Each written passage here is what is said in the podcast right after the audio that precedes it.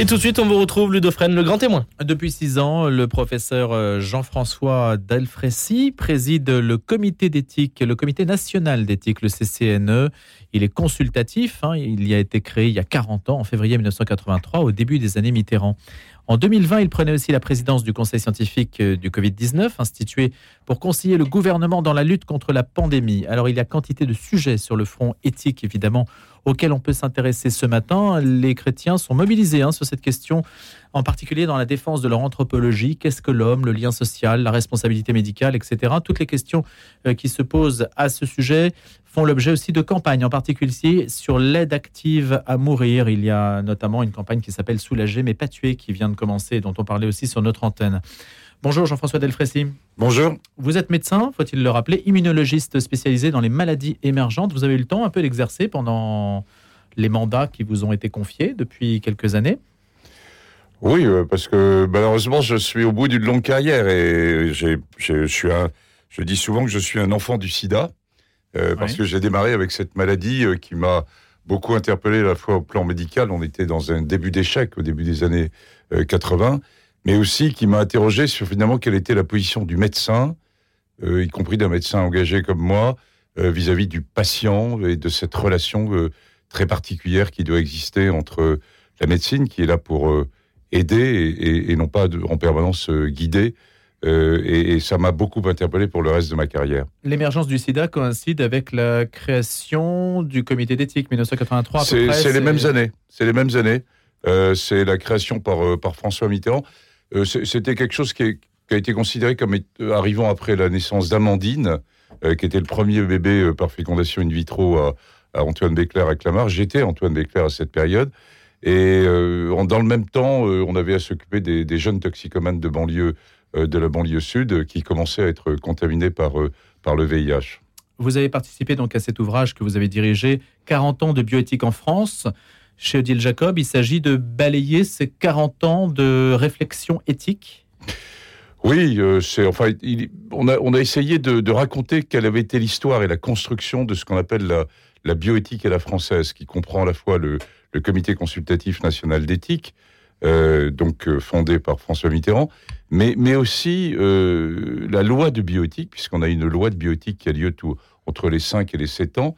Et enfin, un dernier point, le troisième point du trépied un peu, qui est finalement les états généraux de la bioéthique. C'est-à-dire que avant la loi, le CCNE a comme fonction de, de, créer des interrogations vis-à-vis -vis des citoyens sur les grands sujets de bioéthique, et c'est ce qu'on a fait en particulier lors des états généraux de la bioéthique de 2018. Dont l'exécutif n'a pas tellement tenu compte Non, je ne suis pas du tout d'accord avec euh, cette euh, réflexion. Le, le, CCNE a, interrogé, on a fait plus de 300 réunions, euh, ça a soulevé une série de questions, bien sûr, que je, que je peux comprendre, hein, sur les aspects de procréation, mais pas seulement, sur l'utilisation des cellules souches, sur enfin, des, des, questions vraiment tout à fait fondamentales. Et c'est une loi d'ouverture, cette la loi de euh, qui est survenu plus tard en raison d'un certain nombre d'événements. Et, je pense qu'au contraire, euh, beaucoup de choses ont été, ont été retenues euh, dans le contexte de la loi qu'avait proposé le CCNE après les États généraux. Par exemple? Par exemple, sur bien distinguer, sur un plan scientifique, hein, sur la, partie dure, entre guillemets, de la réflexion du CCNE, de bien distinguer ce qui est les contraintes, les limites qui doivent exister de la recherche sur l'embryon, de bien distinguer ça de ce qu'est la recherche sur les cellules souches, qu'on peut considérer comme la médecine de demain, cellules souches qui peuvent être d'origine embryonnaire ou au contraire d'origine cutanée, par exemple, hein, euh, de l'adulte, et où la question n'est pas tellement de savoir d'où elles viennent, mais c'est savoir ce qu'on va en faire. Si c'est pour remplacer, par exemple, un organe défaillant ou une épaule, on est bien dans, là dans la médecine du futur. Si c'est pour reconstituer un embryon et des gamètes à partir des cellules souches, on est là probablement avec une ligne rouge. Et, bien cette distinction entre recherche sur l'embryon et recherche sur les cellules souches, le CCNE l'avait préconisé, ça a été retenu dans la loi. Donc on définit l'éthique, Jean-François Delfrécy, par l'usage qu'on veut faire d'une technique et pas par les éléments que la technique en soi contient moralement. Oui, c'est un bon résumé. C'est s'interroger en permanence, euh, en tout cas sur la bioéthique, c'est-à-dire sur l'éthique qui s'intéresse aux enjeux de, santé au sens très global du terme, euh, c'est s'interroger si finalement les progrès de la science, les progrès de la médecine, sont-ils toujours bons finalement, entre guillemets hein. Distinguer le, bon du pas bon est parfois complexe, mais en tout cas, sont-ils positifs pour notre société, tant autant individuel que, que collectif? Et c'est quel monde voulons-nous pour demain? La science forcément avance. Est-ce que toute la science est bonne à prendre? C'est là l'interrogation de l'éthique. Quelles sont les références intangibles auxquelles un comité est censé se référer pour trancher ou du moins proposer, puisque c'est un avis consultatif, c'est une recommandation, voire une caution morale éventuellement pour l'exécutif qui ne sait pas forcément statuer sur des questions complexes. Mais à quoi vous référez-vous fondamentalement?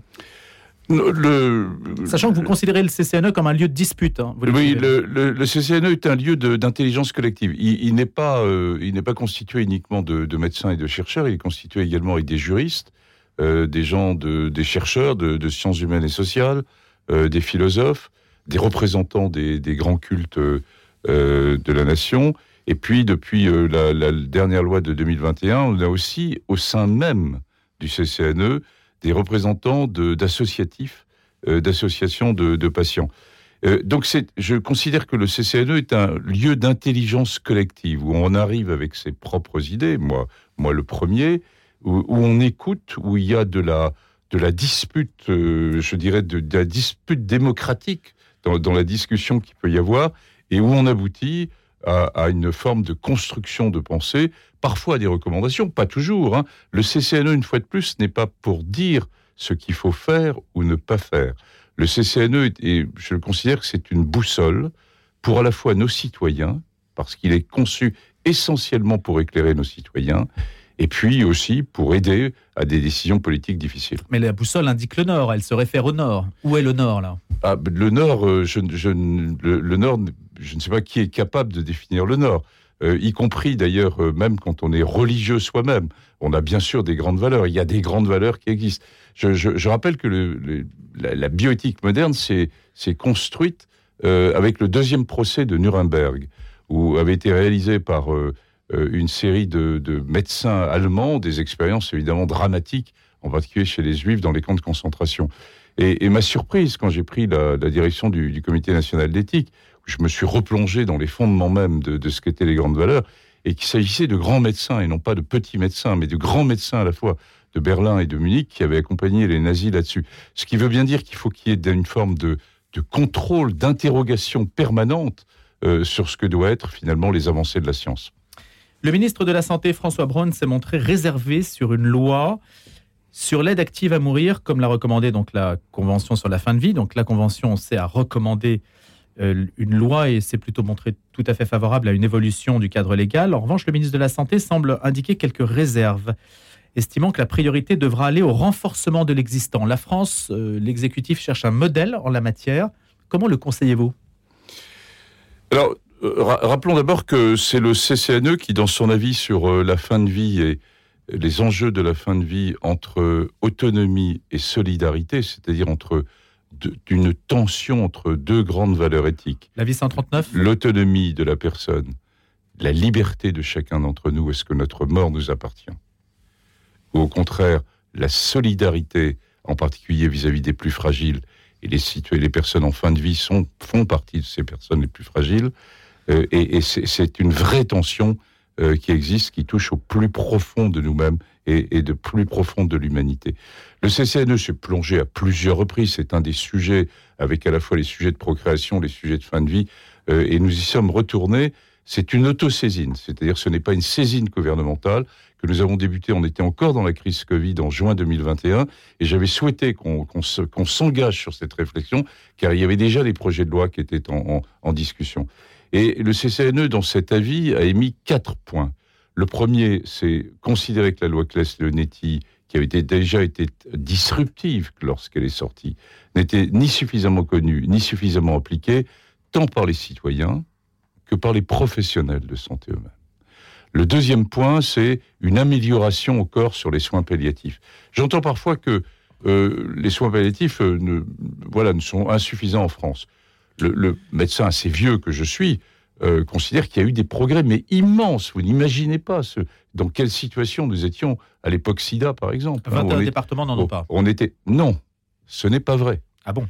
Il y a 21 départements n'ont pas d'unité complète de soins palliatifs, c'est-à-dire de structure complète. Ça veut dire quoi? Ça veut dire qu'elles ont des unités Mais ils ont des lits de soins palliatifs qui existent dans un certain nombre de structures et d'autres services. hein. Mais des dans lits, ce- mais pas le service. Et Pas, pas le service. Et on peut parfaitement être pris en charge dans des lits de soins palliatifs sans avoir l'unité. Je dis pas, il faut arriver Hmm. à ce que chaque département ait une unité, mais ne, ne- rétablissons la vérité.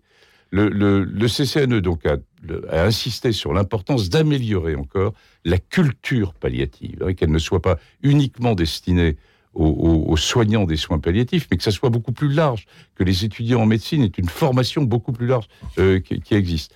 Le troisième point, c'est qu'on a considéré que même avec l'ensemble de ces améliorations, un certain nombre de situations très particulières, rares, euh, où le pronostic vital est engagé à moyen terme, par moyen terme on entend quelques semaines à quelques mois, et où il y a un- une volonté du patient euh, voilà, de, finir sa vie dans la dignité. Et que, en tout cas, si on allait vers une loi de ce type, il y avait un certain nombre de règles éthiques qui devraient être considérées. Et enfin, le quatrième point, le CCNE a considéré que c'était un débat qui devait se, être très largement lancé, qu'on prenne le temps, de prendre le temps, de prendre le temps de réfléchir sur un sujet aussi complexe. Et c'est ce qui s'est fait, hein, entre guillemets, depuis le mois de septembre, avec à la fois la Convention citoyenne, plus de 300 débats en région que nous avons organisés avec les espaces éthiques régionaux, plus de 40 000 personnes qui ont été réunies et qui ont été informées. Et, maintenant, c'est voilà, on, arrive à, l'acte 2 de tout ça, après ce, temps d'information, où euh, c'est aux autorités de décider si elles veulent aller vers une évolution de la loi, et jusqu'où, dans quelles conditions, et en tenant compte, bien sûr, et je l'entends bien, hein, euh, d'un certain nombre de remarques et de positions plutôt en retrait de la part d'un certain nombre de soignants. Certains disent euh, si la loi passe, si on va vers l'euthanasie ou l'aide active à mourir, ça fera disparaître les soins palliatifs. Inévitablement, parce que vous aurez un- un- une sorte d'appel d'air. Je ne parle même pas de la pression sociale, qui est un des aspects importants, euh, qui est souligné par les opposants de l'évolution de la loi actuelle et qui considèrent que la loi Claes-Leonetti plutôt un bon équilibre par rapport à d'ailleurs d'autres pays européens qui sont allés beaucoup plus loin, beaucoup plus vite. Qu'est-ce que vous en pensez? Si vous dites qu'il faut prendre le temps, est-ce qu'il faut encore prendre le temps avant de légiférer? Écoutez, d'abord, euh, la, la France, posé trois questions. La, euh, la- la France est, est- je dirais, vit dans une Europe où, bien sûr, sur un certain nombre de sujets, l'éthique au niveau européen n'est n'est pas totalement homogène et uniforme. Donc, euh, les exemples européens sont intéressants à regarder, ou américains sont intéressants à regarder. Euh, je ne dis pas que c'est là où il faut aller. hein. Ils sont intéressants à regarder ce qui se passe dans des pays qui ont finalement euh, des, des niveaux de démocratie qui sont proches du nôtre. Donc la Belgique, par exemple, vous dites qu'il ne faut pas suivre l'exemple belge. Le, le deux- le deuxième, le deuxième élément, euh, c'est que sur ces sujets difficiles, euh, les, les communautés médicales doivent aussi s'interroger si leur mission est bien sûr, euh, et je, suis un médecin qui a eu longtemps les mains dans le cambouis, et pas seulement un directeur de directeur de quelque chose. hein. J'ai eu longtemps les mains dans le cambouis avec un des gros services à m'occuper. Mais si notre fonction en tant que médecin est bien sûr d'accompagner les patients, et d'accompagner les patients pour les faire vivre, mais aussi dans certaines circonstances, et il y avait un interview dans le monde de, de cette semaine euh, de, de- de médecins canadiens qui expliquait très bien que dans la fonction du médecin, quand on est au bout, est-ce qu'il ne faut pas aller jusqu'au bout d'accompagner le patient? La fonction même de la médecine n'est pas seulement technique, elle est évidemment profondément humaine. Et si nous avons une demande dans certains cas de patients qui, au nom de leur propre dignité, souhaitent qu'on les aide à mourir, on peut s'interroger, et je comprends l'interrogation d'un certain nombre de confrères qui disent nous ne sommes pas là pour donner la mort. Je leur réponds aussi, oui, mais vous êtes là peut-être pour accompagner jusqu'au bout, comme vous pouvez le faire, le mieux possible, la demande d'un certain nombre de patients.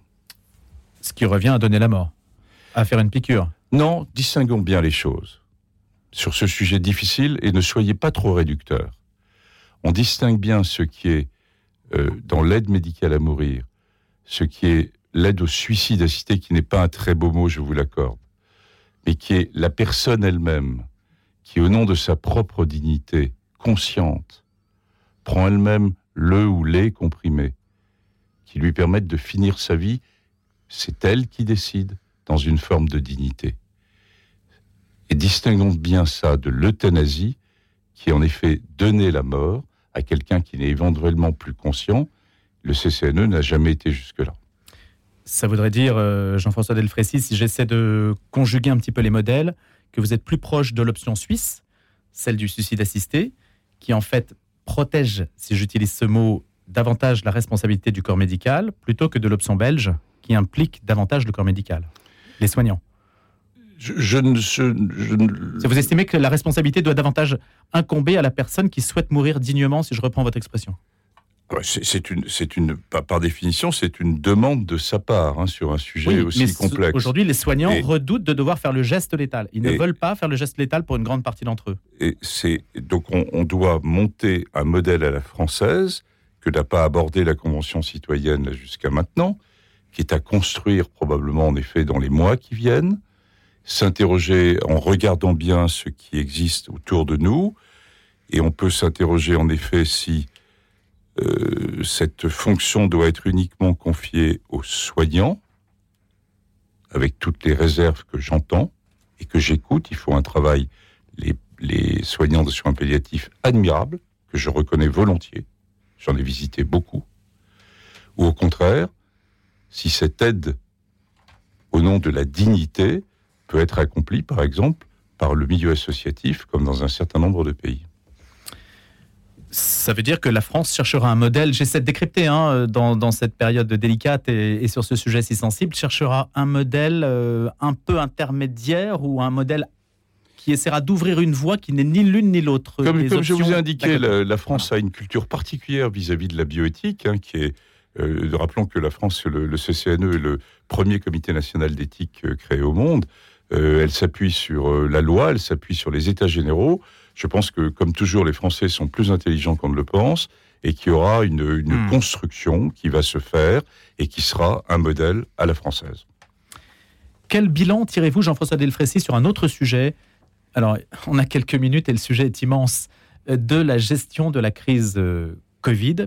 On a le sentiment, beaucoup ont le sentiment d'être passé soudainement à autre chose sans que les pouvoirs publics et tirer nécessairement les leçons de son action, de leur action en la matière. C'est quelque chose sur lequel vous travaillez en ce moment? Oui, euh, c'est. Alors, je, rappelle que j'avais pris, on m'avait confié la, direction du comité scientifique, euh, du conseil scientifique auprès du président de la République, pour euh, là aussi aider, éclairer dans un contexte éminemment difficile. je m'étais mis d'ailleurs en débord du CCNE durant la même période. Encore que les enjeux éthiques de cette crise étaient loin d'être négligeables. Euh, d'abord, euh, rappelons les faits, c'est-à-dire qu'on a maintenant du recul, et quand on regarde les résultats sur, euh, en, tout cas en termes de, santé des grandes démocraties, sur un, marqueur qui est, qui est complexe, hein, qui est celui de est-ce qu'on a perdu quelle, quelle quantité de mois ou d'années qu'on a pu perdre sur la durée de vie? Ce qui permet de compter à la fois les morts qui sont liés au Covid directement, mais aussi les morts qui sont liés à, autre chose. Et, on aurait pu, euh, en s'occupant du Covid, passer à côté d'autres euh, d'autres formes de décès. Eh bien, si on regarde les, grandes démocraties, la France perd euh, trois mois sur les, deux premières années de 2020-2021.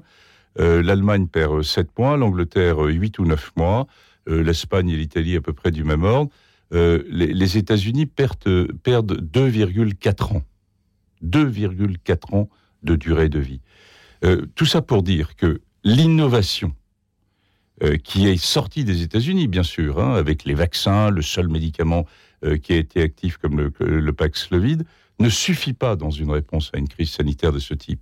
Hein, l'accès aux soins et, et s'occuper des plus fragiles est un élément fondamental d'une réponse aux crises. Et on touche là dans les interfaces entre le sanitaire, bien sûr, et le sociétal et le politique.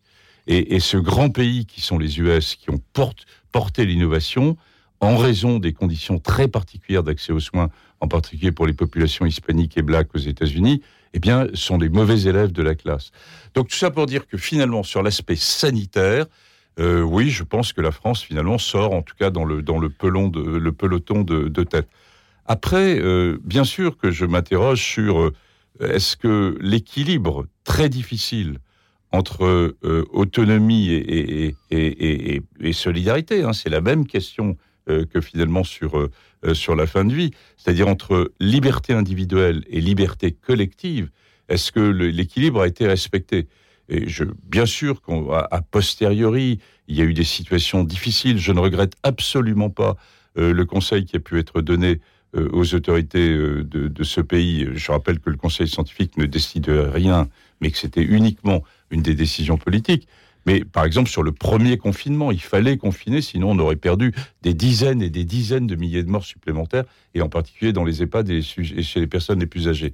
À l'inverse, euh, à la fin de ce premier confinement et, durant la deuxième période de l'année 2020, les conditions très drastiques que nous avions mis en place et qui avaient été mises en place euh, dans la, gestion des, personnes les plus âgées, en particulier dans les EHPAD, ont pu euh, favoriser les syndromes de glissement, ont pu, ont pu bousculer des, formes de liberté de relation avec les familles. Bon, je, le comprends parfaitement. dans d'autres moments, par exemple sur la, création du pass sanitaire, euh, quand euh, finalement l'autorisation de, mieux vivre passait par l'autorisation du pass sanitaire. Le, comité scientifique a appuyé et a même conseillé aux autorités d'aller plutôt vers un pass sanitaire que vers l'obligation vaccinale. Donc on, voyait qu'on a en permanence essayé euh, de façon proportionnée en pensant aux, personnes les plus défavorisées, ça, le fait que je sorte de, ce milieu de l'éthique me poussait évidemment à demander ça, à, maintenir cet équilibre euh, entre perte des libertés individuelles et avoir une vision plus collective. Et je remercie l'ensemble des Français, finalement, euh, qui ont râlé comme toujours, euh, mais, mais qui ont parfaitement accepté des mesures très difficiles. Juste une question, une réponse rapide, malheureusement, Jean-François Delfrécy. Les médecins qui ont été interdits de soigner la médecine de ville, qui a été caporalisée dans cette histoire, qu'est-ce que, qu'est-ce que vous dites là-dessus? Non, ils n'ont pas été caporalisés. Il y a eu une période très complexe, souvenez-vous, euh, en mars 2020 et en avril 2020, où tout le monde, il y a eu un effet de sidération, euh, où les gens ne, savaient pas, et nous-mêmes scientifiques, c'est comment conseiller en période d'incertitude. On refait le monde deux ans plus tard en ayant toutes les connaissances euh, qui, se sont établies. Mais rappelez-vous qu'en mars 2020, il y avait encore de grands points d'interrogation sur comment se transmettait ce virus. Et, et beaucoup, de, beaucoup de personnes euh, ne voulaient pas aller aussi chez leur médecin traitant euh, parce qu'ils avaient peur. Ils avaient peur de sortir, et en particulier sur les personnes les plus âgées. Ça a duré quelques semaines, et puis très rapidement, tous les circuits se sont mis en route, et en particulier les, médecins généralistes ont parfaitement répondu euh, sur, par les circuits téléphoniques qu'ils avaient pu mettre en place. le retour d'expérience va faire l'objet d'une publication sur la crise Covid. Dernier mot en tout cas, nous, nous, nous allons sortir au mois de juin le livre des, un livre qui est sur les avis du Conseil scientifique et, qui euh, euh, reprend les avis avec quelques commentaires pour le resituer dans le temps. J'insiste sur le fait que la temporalité et la vision qu'on peut avoir de la crise en 2023 n'est évidemment pas la même que celle que nous avions en 2020.